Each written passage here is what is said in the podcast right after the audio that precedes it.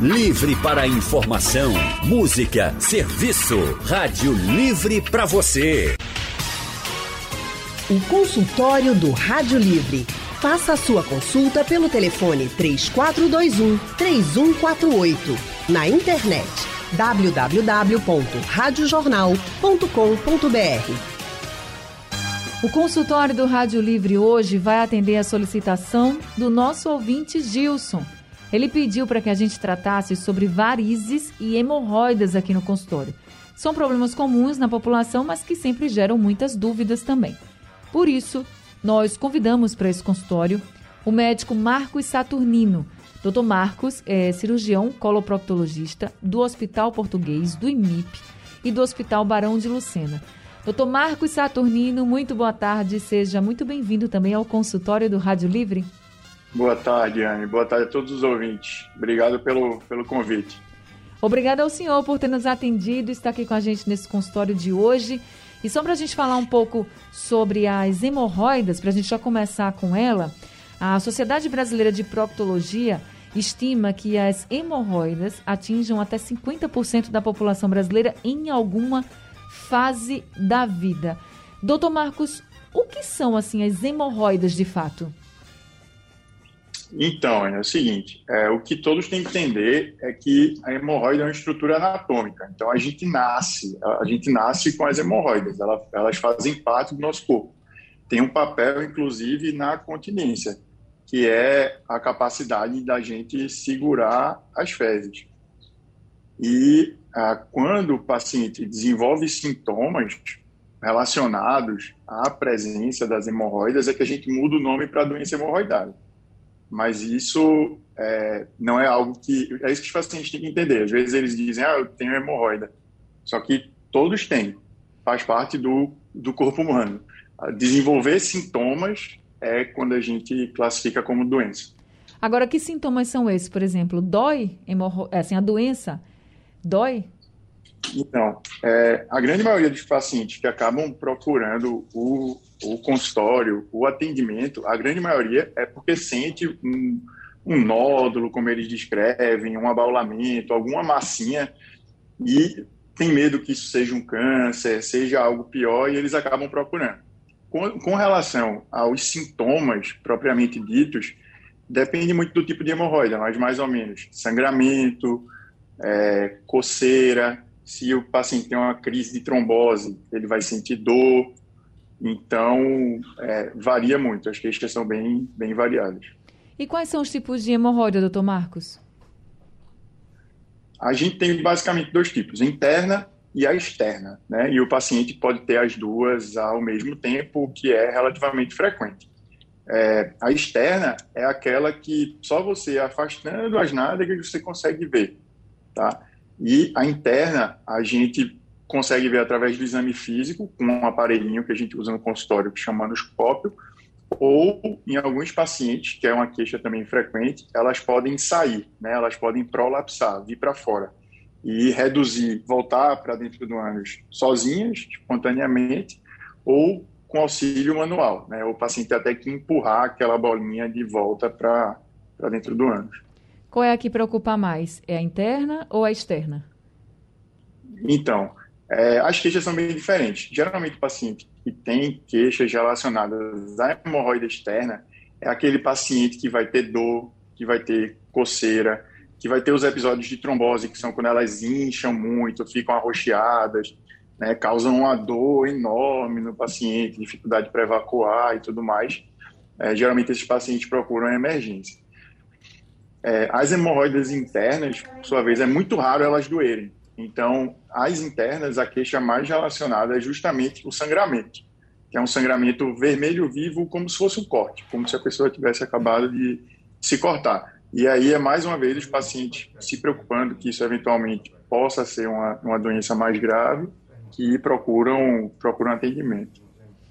Tá certo. Quem também está no nosso consultório hoje, já que a gente está falando de varizes e hemorroidas, a gente conversou aí com o Dr. Marcos Saturnino, mas quem também está com a gente é o médico Marcos Berenguer. Doutor Marcos é cirurgião vascular do Hospital dos Servidores do Estado, Hospital Naval do Recife, Hospital Nossa Senhora Aparecida, trabalha na Policlínica Gravatai, no Espaço Roberta Carla, em Carpina, e também atende em consultório particular aqui no Recife. Doutor Marcos, muito boa tarde. Seja bem-vindo também ao consultório do Rádio Livre. Boa tarde, Anne. Não sei se vocês já estão com o meu áudio tudo ok aí, que a gente teve Sim, um Sim, estamos lhe ouvindo perfeitamente. Estamos lhe ouvindo perfeitamente. Muito obrigada, viu, por estar aqui com a gente. Tranquilo. Prazer estar aqui para conversar com vocês sobre esse tema tão importante aí. Conversando com o Marcos também, que vai falar um pouquinho da área dele na proctologia. Estou aqui à disposição de vocês para falar o que vocês tiverem maior interesse, o que for importante na, na minha área, basicamente falando também sobre o tema das varizes, né, de membros inferiores. Isso. Doutor Marcos, a gente tem dois, doutor, dois doutores Marcos hoje com a gente, né? Doutor Marcos Saturnino, que é, é proctologista, é.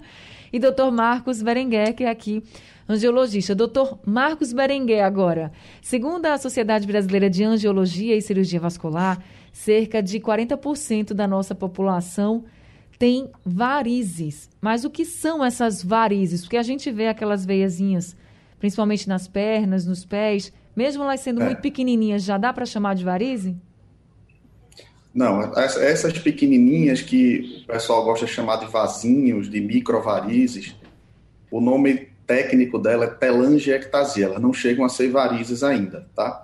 As varizes são aqueles vasos mais tortuosos, maiores, dilatados, né? Que são bem visíveis em alguns casos dos, em alguns pacientes.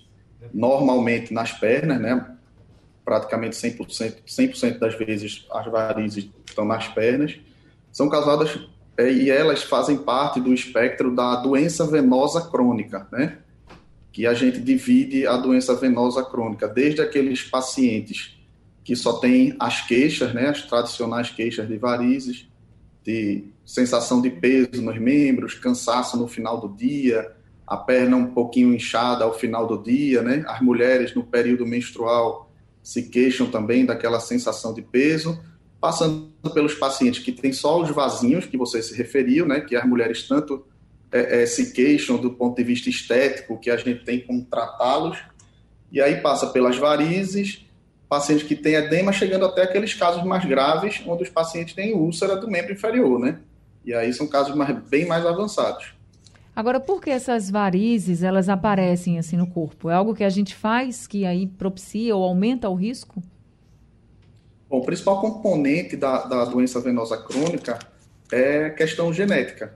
Né? Alguns trabalhos mostram que cerca de 80% das pessoas que têm varizes têm doença venosa crônica, tem um parente de primeiro grau que também tem essa patologia, né? E alguns, esse fator genético a gente não tem como mudar, mas alguns outros fatores a gente pode trabalhar nisso aí para evitar é, é, que surjam esses vasos, é, é evitar excesso de peso, se programar para fazer uma atividade física. É, no caso das mulheres, é, as alterações hormonais influem bastante, né? Múltiplas gestações pioram isso aí, aumentam a chance de desenvolver varize. Pacientes que tra trabalham, sobretudo aqueles que trabalham passando muito tempo em pé, né? Algumas profissões predispõem a isso, professores, o pessoal da segurança pública, garçom, trabalha em, em fábrica, então passando muito tempo em pé. E aí a gente tem algumas atitudes que a gente pode prevenir essas situações, né? Agora, quando você falou aí das mulheres, por exemplo, né, a gente hum. percebe muitas queixas das mulheres. De é. fato, é. as varizes, elas atingem mais as mulheres? Praticamente o, o, o dividido. Pouquinho de predominância para as mulheres, realmente. Mas por quê? É algo genético? É, é porque, por exemplo, a gente fica muito tempo em pé, às vezes as pessoas falam que salto pode também aumentar o risco de varize, Não. é verdade? Alterações hormonais, principalmente, né? Aquelas alterações hormonais normais da vida da paciente, né? Que, que é a, a, o ciclo hormonal da paciente com menstruação, ovulação, gestação, o maior número de gestação, como eu já falei, predispõe isso aí. Questão de, de ganho de peso, né? Principalmente pacientes durante a gestação ganham muito peso, então é comum a paciente vir se referindo que antes da gestação não tinha nenhum vasinho na perna e depois da gestação apareceram aqueles vasinhos e vem para a gente tratar. Tá certo. Agora, esse tratamento, por exemplo, Muita gente fala que faz aplicação. Chamam assim, ah, gente, vou, tenho que fazer aplicação para assumir essas varizes na minha perna, nos meus pés. É esse tratamento mesmo, doutor? Veja só, a gente tem uma gama muito grande de tratamentos para as varizes, certo? Passando desde as aplicações, que o, que o pessoal, como se refere, né? Lembrando que essas aplicações devem ser feitas por um profissional médico, de preferência um angiologista ou cirurgião vascular, que infelizmente a gente tem visto muito por aí, não médicos praticando esse tipo de tratamento, que não é permitido, né?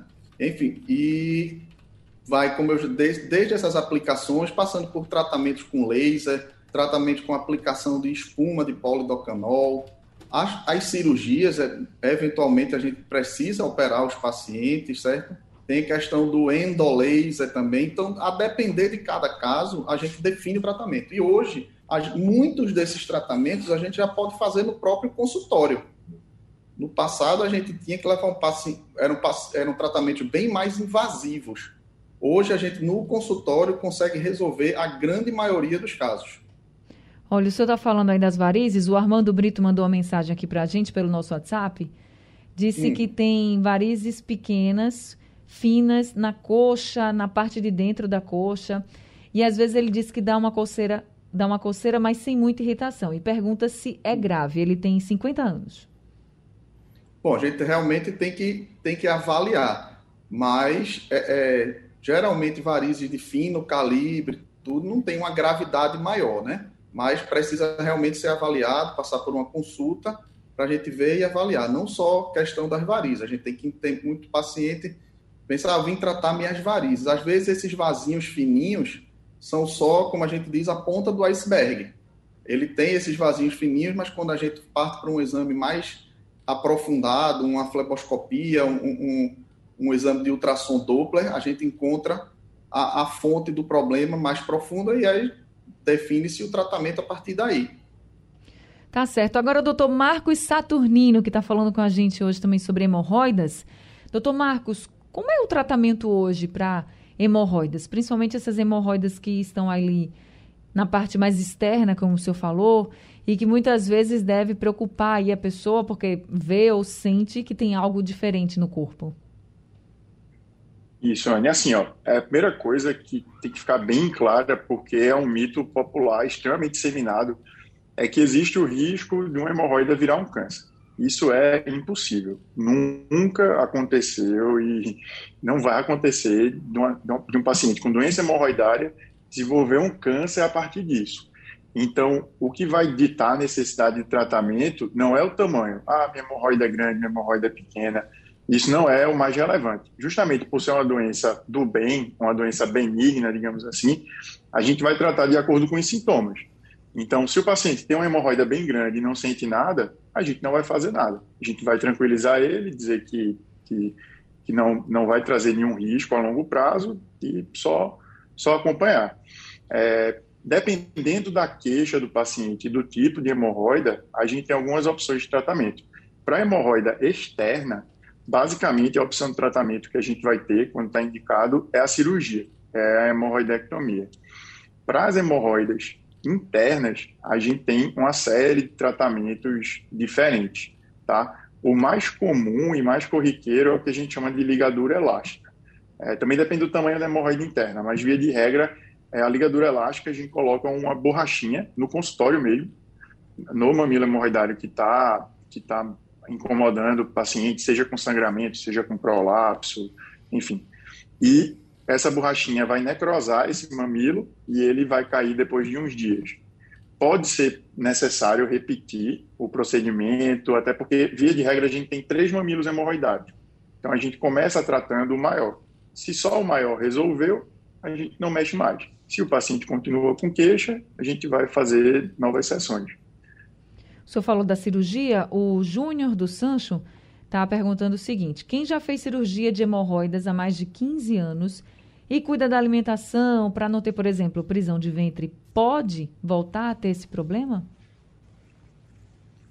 Isso, Júnior. Assim, é muito importante isso que ele falou com relação à prisão de ventre, né? Que é a constipação, que é um, um dos principais fatores predisponente. Tem um componente genético também, no caso da doença hemorroidária, mas os hábitos de vida, né, é, o uso do papel higiênico, que a gente não recomenda, certo? O proctologista não gosta de papel higiênico, então é para usar a ducha, é para tomar banho no chuveiro depois de evacuar. O papel higiênico não é legal.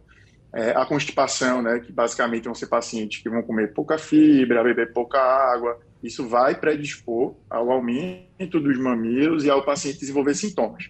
Como eu tinha dito, a gente nasce, via de regra, com três mamilos hemorroidários.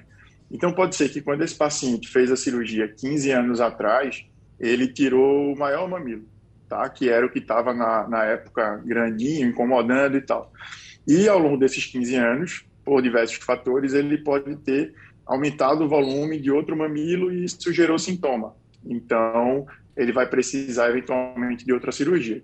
Porque, como eu tinha dito, a hemorroida ela é uma estrutura anatômica, a gente nasce com ela e ela é muito importante para a nossa continência, para a nossa capacidade de segurar as fezes. Então, sempre é importante deixar isso bem claro para o paciente, que acaba sendo um risco da cirurgia. Então, geralmente, senhoras mais idosas, com tempo de vezes para chegar ao banheiro e tudo mais, é, fazer uma hemorroidectomia né, pode levar à piora dessa, dessa continência, a paciente ficar eventualmente incontinente também. Consultório do Rádio Livre hoje falando sobre varizes e hemorroidas. A gente está conversando com o Dr. Marcos Berenguer, que é cirurgião vascular, e também estamos conversando com o Dr. Marcos Saturnino, que é cirurgião coloproctologista. E nós agora já temos alguns ouvintes com a gente. Maria de Afogados é quem está ao telefone. Maria, muito boa tarde para você. Seja bem-vinda ao consultório. Linha 1, Maria, está com a gente? Acho que caiu a ligação, mas na linha 3 está o Andrade de Rio Doce aqui para participar do consultório. Andrade, muito boa tarde para você. Seja bem-vindo ao consultório. Boa tarde, querida Anne Barreto. Esses consultórios de vocês são muito interessantes e se encaixam na vida da gente. É por isso que eu não deixo de ouvir. Que coisa boa. Rádio Livre da Rádio Jornal. Que coisa boa, viu, Andrade? Muito obrigada. Doutor Marcos Saturnino, doutor Marcos Berenguer, muito boa tarde. Querido, eu, há alguns anos atrás, eu tinha um problema assim, meio crônico de prisão de ventre. Eu não cuidava da, da, da parte alimentar, nem ingeria líquido suficiente tá, para que meu organismo fosse mais saudável. Uma mudança do hábito alimentar e a ingesta de uma maior quantidade de líquido, os sintomas que eu tinha ao, ao defecar e às vezes sangrar foram praticamente, praticamente excluídos. Quer dizer, foi só melhorar o meu hábito alimentar e a quantidade de líquido que a, a, a, aquele sangramento esporádico, ele praticamente desapareceu. Então é isso mesmo, o hábito alimentar e a ingesta de líquidos contribui para a prevenção de hemorroidas. Obrigado, querido. Obrigada, viu, Andrade? Doutor Marcos Saturnino. Então, Andrade, é exatamente isso que você falou. É o que a gente chama de tratamento clínico, né? É a mudança é, do estilo de vida. Então, tratar a constipação é o primeiro passo para no manejo da doença hemorroidária. E a grande maioria dos pacientes vai responder a isso. Então, é, para você dizer que você tem falha do tratamento clínico e acabar indo para uma cirurgia, para algum procedimento, o paciente é, tem que corrigir essa constipação da forma que você falou. Comer mais fibra, beber mais água, exercício físico. E na grande maioria das vezes, isso vai fazer os sintomas melhorarem. E é uma forma de prevenir também, doutor Marcos? É uma sim, também é uma forma de prevenir, tá? Então, o paciente cronicamente constipado, ele vai ter uma, uma incidência de doença hemorroidária, de fissura anal, bem maior, tá? É, tem pacientes que fazem tudo certinho e mesmo assim acabam desenvolvendo sintomas, mas é uma minoria absoluta. Via de regra, são pacientes constipados por erro alimentar. Certo. Doutor Marcos Berenguel, o seu Alexandre está perguntando aqui pelo nosso WhatsApp qual o hospital público de referência no caso vascular? Bom, aqui em Recife, a gente tem vários hospitais que têm serviço de vascular para o público do SUS. A gente tem o hospital, por exemplo, o hospital onde eu fiz residência, o Hospital Barão do Lucena, temos o Hospital da Restauração, o Hospital Getúlio Vargas, Hospital Agamenon Magalhães, Hospital das Clínicas, todos esses aí têm atendimento pelo SUS e têm serviços de, de referência em cirurgia vascular. Tá certo, respondido então para o seu Alexandre. Muito obrigada pela sua participação também, seu Alexandre. O Ícaro do Jardim São Paulo é quem está com a gente agora ao telefone. Ícaro, muito boa tarde para você. Seja bem-vindo ao consultório. Boa tarde a todos e todas presentes. É, doutor, há mais ou menos dois anos e meio eu desenvolvi uma fístula no retal. E, na verdade, eu nem sabia o que era. Então, o que é que acontece? Eu fui para a emergência porque sentia muita dor. Aí, chegando lá, o médico pegou e disse, olha, aí é uma fístula, nós vamos ter que operar. Só que é, fui postal das clínicas, fui para o Getúlio Vargas, me pediram vários exames, ressonância, colonoscopia, exame de coração, exame de sangue. Eu já repeti diversas vezes e é muito difícil arrumar cirurgia. Eu estou sofrendo muito, olha. Eu tinha um caroço, já vai em três caroços, é de. Ele, ele disse o nome lá disso aí, o que é que dá. É porque eu me esqueci. É, três, é, é, drena né, por três orifícios, acho que já está em quatro já, e me dói bastante, eu não consigo trabalhar, porque eu trabalho sentado, é muito complicado. Então, por que a dificuldade tão grande nesses dois hospitais, das clínicas e Getúlio Vargas? Não tem jeito para eu fazer essa cirurgia. Doutor Marcos Saturnino, o senhor pode responder ao Ícaro? Então, Ícaro, é uma pena você não ter conseguido o seu, seu tratamento ainda. A fístula, ela também é uma doença, via de regra, benigna. Né? A fístula no retal ela é uma comunicação da parte de dentro com a parte de fora do ânus. E, geralmente, quando o paciente chega, como você chegou, com muita dor na emergência, pode chegar a ter febre, saída de secreção, é porque ele está com um abscesso, é uma coleção de pus. Às vezes esse abscesso ele estoura sozinho, ou às vezes ele precisa até de um cortezinho na cirurgia para aliviar o pus. E aí fica a fístula cronicamente. E infelizmente o tratamento da fístula ele é unicamente cirúrgico, tá? A gente não vai ter um fechamento espontâneo de uma fístula realmente com diagnóstico firmado. Então a gente precisa fazer a cirurgia. É, Quanto à tua dificuldade de acesso, hoje os hospitais que mais operam, eu acho, é, proctologia tem o, o, Hospital Getúlio Vargas, mas tem o Barão de Lucena, o IMIP. É, eu acho que tenta ver no posto de saúde como é que está esse teu encaminhamento, se está tendo algum problema, se tu precisa ser reencaminhado, porque via de regra, é, esse, tu vai conseguir ser referenciado via posto de saúde. Então ele tem que pedir lá para poder ver se eles encaminham para outro hospital, né, doutor? Isso, ele tem que, é, é, quando o paciente é encaminhado pelo posto de saúde para algum serviço terciário, enfim, quaternário, que, que tenha condições de fazer a cirurgia, ele vai receber um número. E, via de regra, recebe até um número de cadastro e um número que ele pode ficar ligando para saber. Só que é bom tu se informar com a própria equipe de saúde da tua, da tua UBS, que eles vão saber te orientar melhor. Eventualmente, é, o que acontece às vezes é que o paciente acaba mudando o cadastro, muda o telefone, então, às vezes, demora, claro, demora tanto né, para chamar de vez em quando, que quando liga já não é mais aquele número. Então, às vezes, tem que se fazer um novo encaminhamento. Então, é legal tu ir no posto de saúde e conferir qual foi o problema. Tá certo, então. Então, Ícaro, vai lá e tenta para ver se você consegue em outra unidade de saúde para te ajudar mais rapidamente, tá certo? Agora é o Marcos da Várzea quem está com a gente ao telefone. Marcos, muito boa tarde para você. Seja bem-vindo ao consultório. Boa tarde, Anne. Boa tarde a todos. Um prazer estar falando novamente na Rádio Jornal. Queria fazer uma pergunta ao doutor. É, doutor, veja bem, já faz mais ou menos uns 20, 25 dias mais ou menos que saiu um caroço, tipo um botão. E com dois dias depois, o caroço aumentou. Aí eu fui, começou a doer. Eu fui na emergência, o médico, o médico passou um, um, remédio, me deu um remédio lá, tudo e tal, disse que era uma hemorroida, mandou procurar um proctologista. Eu fui no proctologista, quando chegou lá, o médico, só em olhar, ele disse que era uma hemorroida e eu estava com uma trombose. Uma trombose. E eu vim para casa. Não fiquei satisfeito com, com, com, com esse exame, porque o médico só fez olhar, não passou nenhum exame nem nada.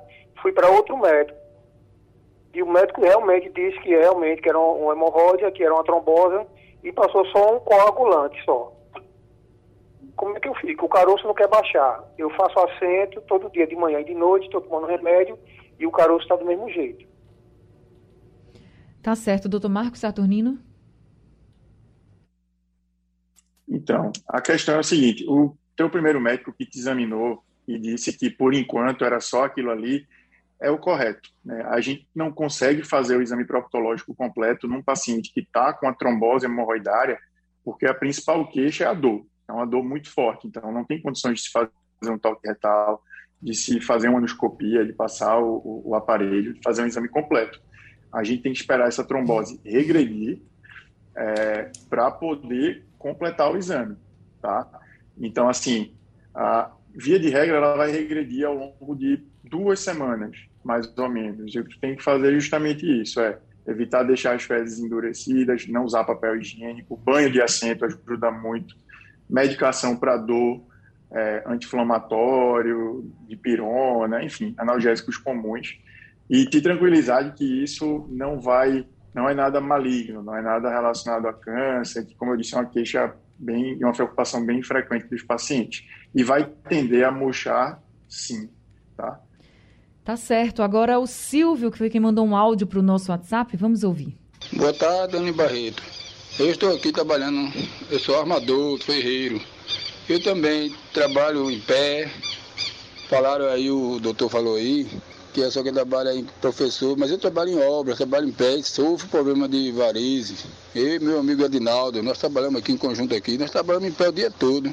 E sinto queimou na perna, Pergunta ao doutor o que é bom para isso, por favor. Boa tarde a todos. Boa tarde, seu Silvio. Obrigada pela sua participação também com a gente, viu? Doutor Marcos Berenguel, o que é que faz para aliviar esse incômodo da varize? Bom, Silvio, é, eu citei algumas profissões que trabalham muito tempo em pé, né?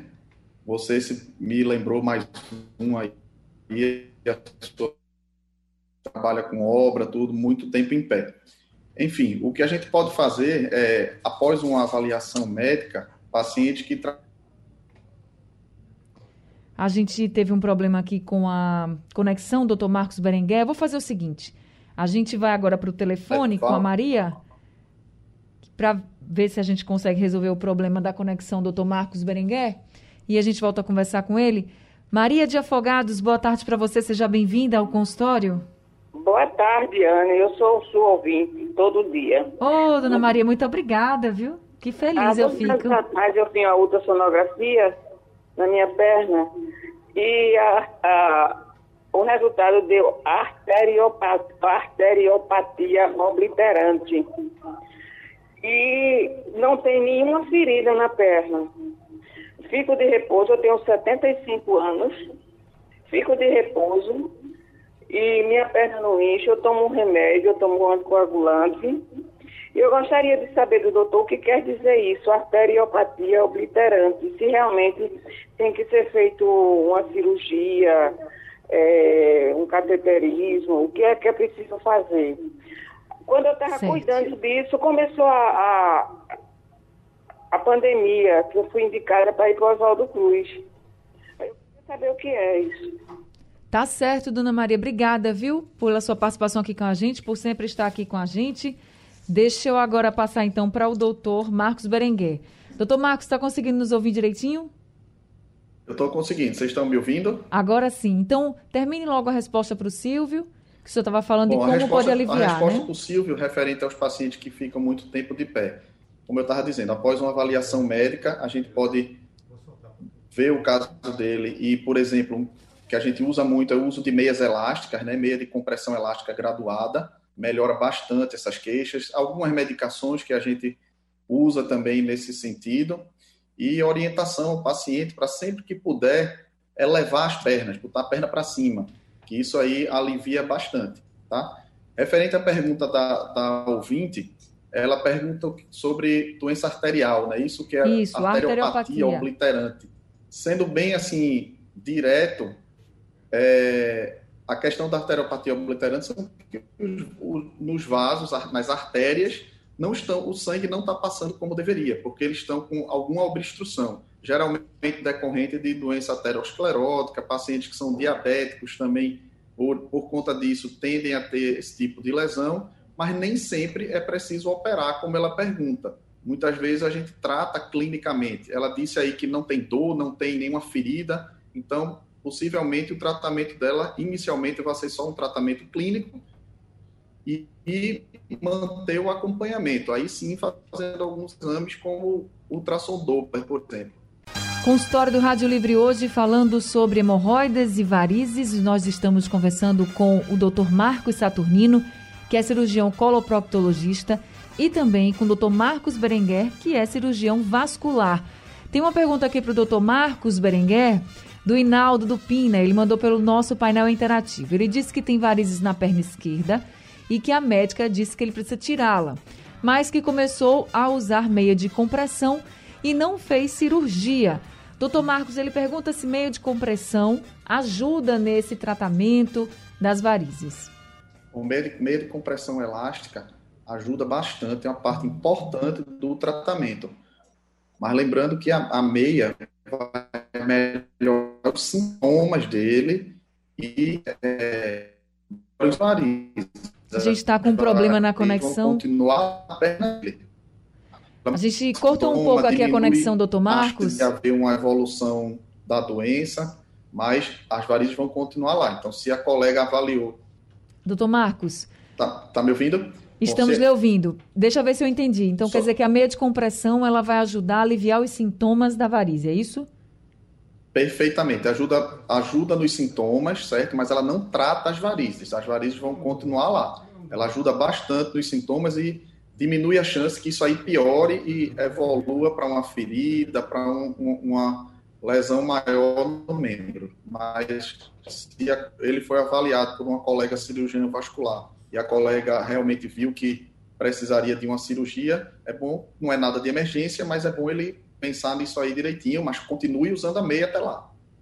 Tá certo. Agora a gente tá com dois doutores hoje, Marcos, né? E nosso ouvinte Marcos também mandou um áudio pra gente pelo WhatsApp. É. Vamos então ouvi-lo.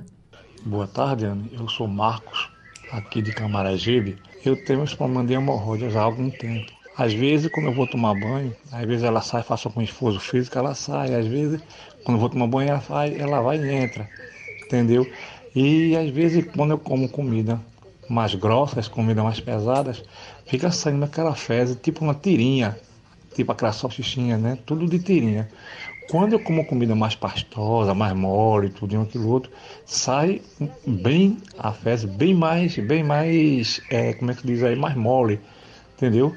Mas se eu tiver uma alimentação normal, tudo aquilo, aquilo outro, ela, ela causa sempre a normal. Não tenho problema de ventre, nunca tive. Já tenho isso há bastante tempo, entendeu? Tenho, às vezes, medo da operação e agora, por problema dessa pandemia. Aí eu fiquei por causa dessa mini cirurgia. Mas como o médico falou mesmo, às vezes ele tem o primeiro, quarto, cinco estágios. Uma vez já fui o médico e teve, disse que estava no quinto estágio. Já faz alguns anos no Morando Lucena. É, evitando algum exercício físico, esforço físico, aquilo outro, alguma alimentação, ela, ela retrai e fica normal. Mas quando eu faço algum esforço físico maior, tudinho, e dependendo da alimentação, ela sai. Mas quando eu vou tomar banho, que faço o toque tudo direitinho, ela retrai. Fica normal. E outra coisa, é, bebida alcoólica tem a ver, alguma coisa a ver com a hemorroida, para ela extrair? Obrigado. Obrigada, viu? Doutor Marcos Saturnino, aí eu já vou incluir na pergunta, além da bebida alcoólica que ele faz, se a alimentação também pode influenciar nessa questão das hemorroidas uma alimentação mais apimentada, mais pesada, como ele mesmo coloca? Então, Anne, é, essa questão de, ah, se eu comer pastoso, o cocô vai sair pastoso, se eu comer sólido, vai sair sólido. Não, não procede, tá? Então, o que vai fazer as fezes saírem mais amolecidas ou mais endurecidas é basicamente, via de regra, a quantidade de fibra e a quantidade de água, né? Então a gente tem que aumentar a quantidade de fibras que, que a gente come via de regra, porque se você para para pensar nas suas refeições, você come bem menos fibra do que deveria, e beber no mínimo 2 litros, 2 litros e meio de água por dia. Tá? É, quanto à alimentação, o álcool em si não tem nenhuma relação com desenvolver doença hemorroidária ou desenvolver sintoma. A questão é que, se o paciente bebe muito, por exemplo, ele pode predispor a um quadro diarreico, a um quadro irritativo gastrointestinal e a assim, paciente que acaba indo muitas vezes no banheiro, isso vai causar uma irritação, um trauma local e pode fazer ele ter a crise. Sim. Quanto à pimenta, é, que eu acho que é a associação mais famosa, assim, mais comum, não é o fato de você comer ou não comer pimenta que vai fazer você desenvolver ou aumentar o tamanho da, da doença hemorroidária. Mas tem uma substância na pimenta que chama capsaicina, que ela pode sim causar sintomas se você é, tiver num quadro agudo. Então, se eu estou num quadro que eu estou tendo sintoma pela fissura, dor anal, pela hemorroida, e fizer uso da pimenta, tanto por irritação local, como pelo, pelo fato dela fazer uma vasodilatação ela incha, ela faz com que chegue mais sangue. E isso pode piorar os sintomas. Só que é uma tá coisa certo. bem idiosincrática. Assim, tem, tem gente que come e não tem nada. Tem gente que come e, e tem muito sintoma. Então, tem que testar. Tá certo. Doutor Marcos Saturnino, muito obrigada por esse consultório, vi por todas as orientações. Eu que agradeço. Obrigado. Boa tarde a todos. Doutor Marcos Berenguer, também muito boa tarde pelas orientações que o senhor nos trouxe hoje aqui no nosso consultório. Obrigado, Anne. Um abraço para Marcos aí. Vamos, se vocês precisarem, estou à disposição para falar mais um pouquinho sobre as, os casos da minha especialidade. Tá certo. Sejam sempre muito bem-vindos aqui com a gente. Sugestão ou comentário sobre o programa que você acaba de ouvir, envie para o nosso WhatsApp 99147 8520.